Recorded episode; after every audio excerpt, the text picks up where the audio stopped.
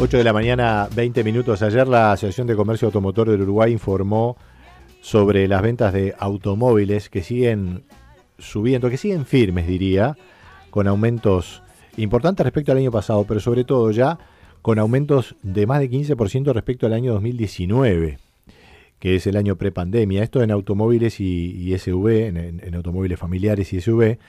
Y los utilitarios, el, aumento respecto a 2019 es del 40%. Claramente hay un, una recuperación y un avance del mercado automotor en cero kilómetro, obviamente.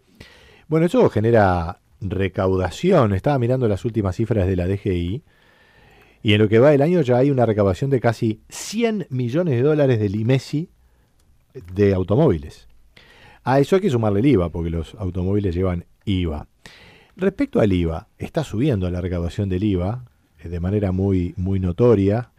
Estamos hablando de una variación real de casi 8% en lo que va del año.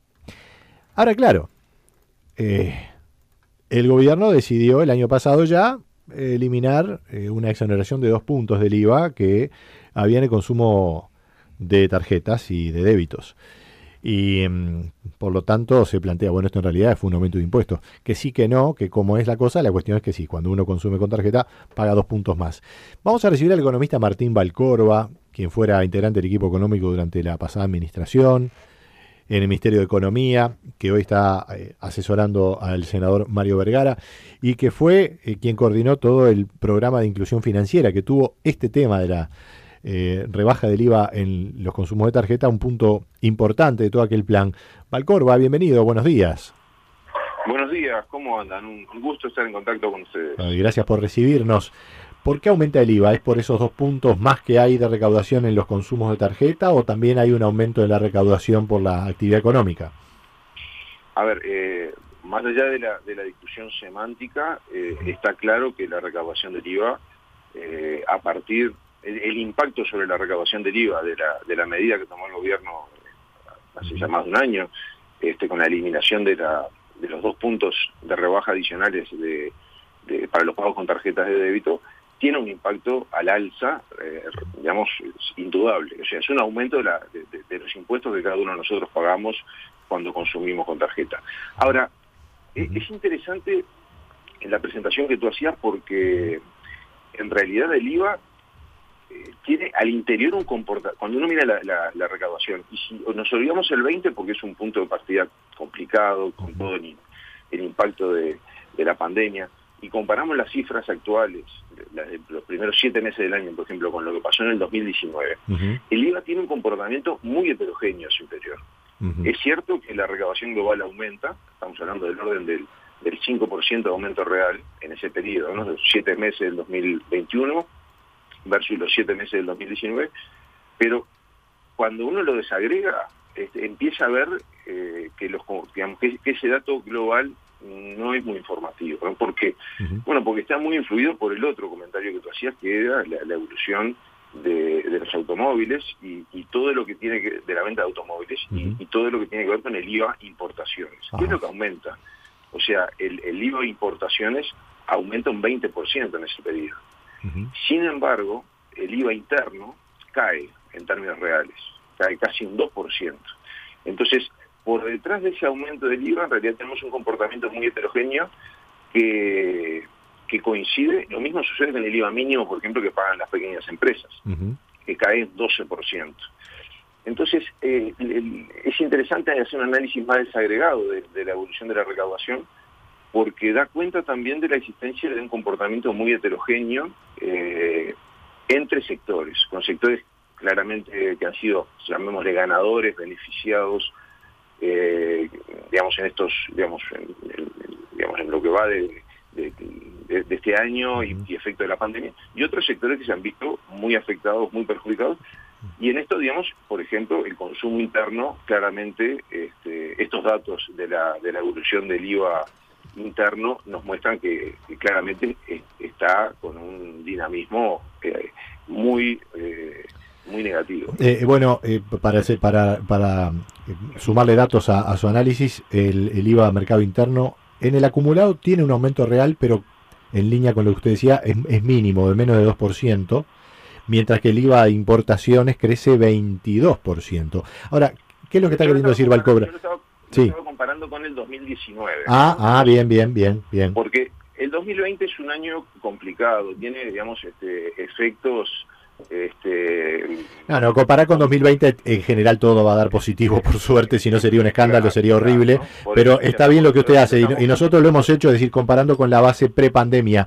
Eh, ah, usted lo que nos dice es que en realidad están gastando, teniendo más poder adquisitivo clase media alta, de gente de ingresos medios, medios altos, y, digamos, digamos la, gente de, ingresos más populares, la, de, los trabajadores están con más dificultades, básicamente eso es lo que nos quiere decir.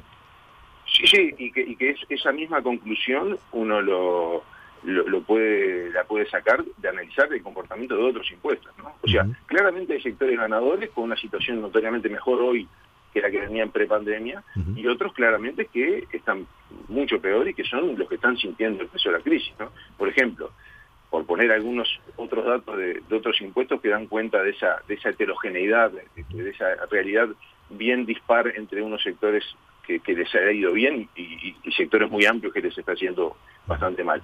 Eh, el impuesto a las transmisiones patrimoniales, de vuelta si comparamos 21 contra 19, el impuesto a las transmisiones patrimoniales aumentó un 21% en términos reales. También se puede decir que esas, esos, eh, esas familias de ingresos altos están financiando el Estado, ¿no? Son las que ahora... Sin duda.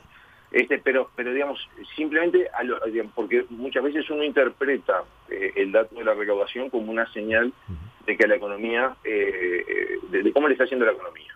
Entonces, es cierto que está habiendo una mejora en la recaudación, y eso es, eh, un dato positivo, pero también es importante entender cómo se explica esa mejora, porque hace también a, las características que tiene. Sin duda, es es tal cual. Eh, Valcorba, inclusión financiera. un comentario nomás. Este, si uno analiza el IRPF, mm. el IRPF sobre las rentas de capital aumenta un 30, un 13% en términos reales y sin embargo el de la renta del trabajo cae un 7%. Respecto a siempre a 2019, este, ¿verdad? Siempre en 2019. Bien, bien. Eso de alguna manera nos está dando una señal de por dónde está yendo la, digamos, la, recuperación. Está claro, Valcorba. Eh, la LUC incluyó cambios respecto al, al, enfoque de inclusión financiera que promovió el gobierno del Frente Amplio. ¿Qué nos puede comentar al respecto? Porque, bueno, están también cuestionados esos artículos en la iniciativa referéndum. Eh, sí, eh, digamos, allí hay eh, algunos, algunas innovaciones, algunos de los cambios de la LUC que, que ya están generando consecuencias negativas y que eso este, está siendo, digamos, inclusive alertado hasta por el propio Banco Central, que tiene que ver con eh, todos los temas vinculados al lavado de activos, ¿no? al lavado de dinero. Eh, allí la LUC estableció una serie de flexibilizaciones, eh, eliminó algunas disposiciones, flexibilizó mucho algunas disposiciones que estaban en la ley de inclusión financiera, como el que tiene que ver con los pagos de montos elevados, habilitando que uno pueda pagar en efectivo hasta 100 mil dólares, este, y, hizo otras modificaciones en, la ley de contralado integral de activos, y sin duda eso dio señales este, complicadas que se están, digamos, materializando ya en, una reducción muy importante del, digamos, de las denuncias de operaciones sospechosas, y eso eh, es una señal de alerta que lo, está viendo digamos, el propio gobierno con preocupación, el Banco Central lo alertó y sin duda tiene un impacto y una vinculación muy directa con, la LUC, este, porque fue una modificación de, otras tantas que, negativas, ¿no? Y, bueno, es parte de, los artículos que están hoy en discusión eh, para de los 135 artículos para, para la derogación. Y lo otro tiene que ver con los, aspectos más vinculados a la, a, la, posibilidad de acceder al sistema financiero de manera gratuita y temas, eh, digamos, asociados a la, a la formalización en el mercado de trabajo vinculados al pago de salario. Este, claramente, eh, nuestra opinión es que el, pago electrónico de salario es un mecanismo que no solo permitía acceder de manera universal a todo el mundo en forma gratuita a un medio de pago electrónico, sino que fundamentalmente además contribuía a mejorar la formalización en el mercado de trabajo, este, y eso con las modificaciones que introdujo la luz, que, no fue como originalmente el gobierno había prometido de darle la libertad al trabajador de elegir cómo quería cobrar, sino de tener que acordar trabajador y empleador sobre cómo se iba a pagar, que en los hechos implica, en muchísimos casos, darle la, libertad al empleador de decidir cómo va a pagar el salario, bueno, eso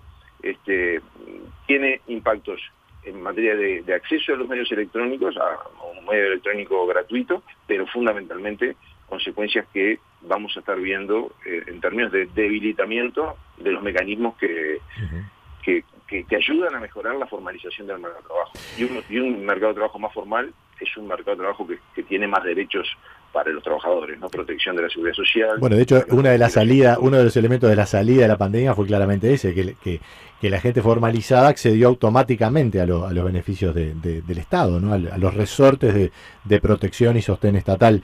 Em, y sin duda, y, no solo, digamos, mm. desde ese punto de vista, por, por toda la protección que tuvieron los trabajadores formales, mm. Sino también yo creo que este es, es, una, es un buen momento para reconocer eh, lo, importante que fue los avances en materia de inclusión financiera en el medio de la pandemia. Si, Uruguay no hubiera avanzado todo lo que avanzó en acceso de toda la población a medios electrónicos y, facilitarle a los pequeños comercios, sobre todo, el acceso a, la aceptación de pagos electrónicos, eh, eh, muchas de las cosas que pudimos hacer durante la pandemia no se hubieran podido hacer, hubiera sido bastante más complicado. O sea, yo creo que eso eh, la, propia realidad terminó mostrando que, fue una, transformación muy positiva en el funcionamiento de, nuestra economía que nos preparó eh, mucho mejor para poder enfrentar lo, que fue todo el funcionamiento de la pandemia. Economista, ¿cómo vio el anuncio de la calle Pou ayer de iniciar eh, negociaciones con China comerciales? Sin duda es, positivo, digamos, el interés que manifiesta China de, avanzar en el relacionamiento comercial con Uruguay es un elemento positivo. Eh, es positivo porque, porque la inserción internacional es un tema muy relevante para Uruguay, hacia la calidad de nuestro vínculo con, el resto del mundo y, por lo tanto es un aspecto fundamental cuando uno piensa el desarrollo económico con una mirada a largo plazo. Este, y por ese mismo motivo es importante mejorar la inserción internacional y es un tema que desde los gobiernos del frente también se trabajó intensamente, que, que se tuvo resultados positivos, mejorando notoriamente la, inserción internacional. Pero está claro que hay que seguir este, avanzando. Por lo tanto, es una, algo positivo. Ahora eh, hay que analizarlo con, con, pragmatismo y, hay que tener en cuenta que, la región también es muy importante para Uruguay y que por eso yo creo que no, no no podemos pensar en una hipótesis de ruptura, de salida del Mercosur. ¿no? Está claro, está claro. Es em, necesario, eh, digamos, son decisiones de largo aliento, además de gran trascendencia, requieren un gran acuerdo nacional con fuerte... Yo me imagino que usted lo va a hablar con, con sus colegas del equipo de, del senador Vergara, el propio senador, y con el Frente Amplio, y eh, cuando eso vaya decantando volvemos a charlar porque obviamente, como lo está planteando, ciertamente es un tema mayúsculo. Gracias por estos minutos y volvemos en cualquier momento. Bueno, Nicolás, un gusto estar en contacto y a las órdenes, como siempre. El economista Martín Valcorba. Ya seguimos, vamos a hablar con quienes estuvieron en esa mesa chica, importante, cuando la calle Pobre anunció a los partidos. Arrancamos las negociaciones con China.